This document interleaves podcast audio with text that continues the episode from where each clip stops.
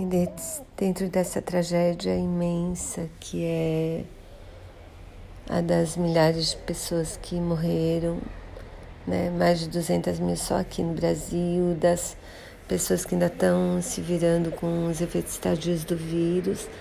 Agora vem essa história de Manaus, que horror. Gente, eu sou médica, eu não consigo me imaginar vendo um paciente meu afogado porque o oxigênio acabou como assim? Não, olha, parece um pesadelo mesmo. Vamos ver se.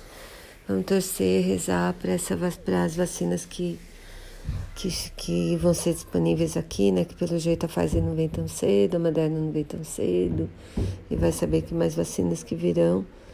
Mas realmente torcer para essa vacinação chegar em massa e a gente poder se livrar desse inferno, porque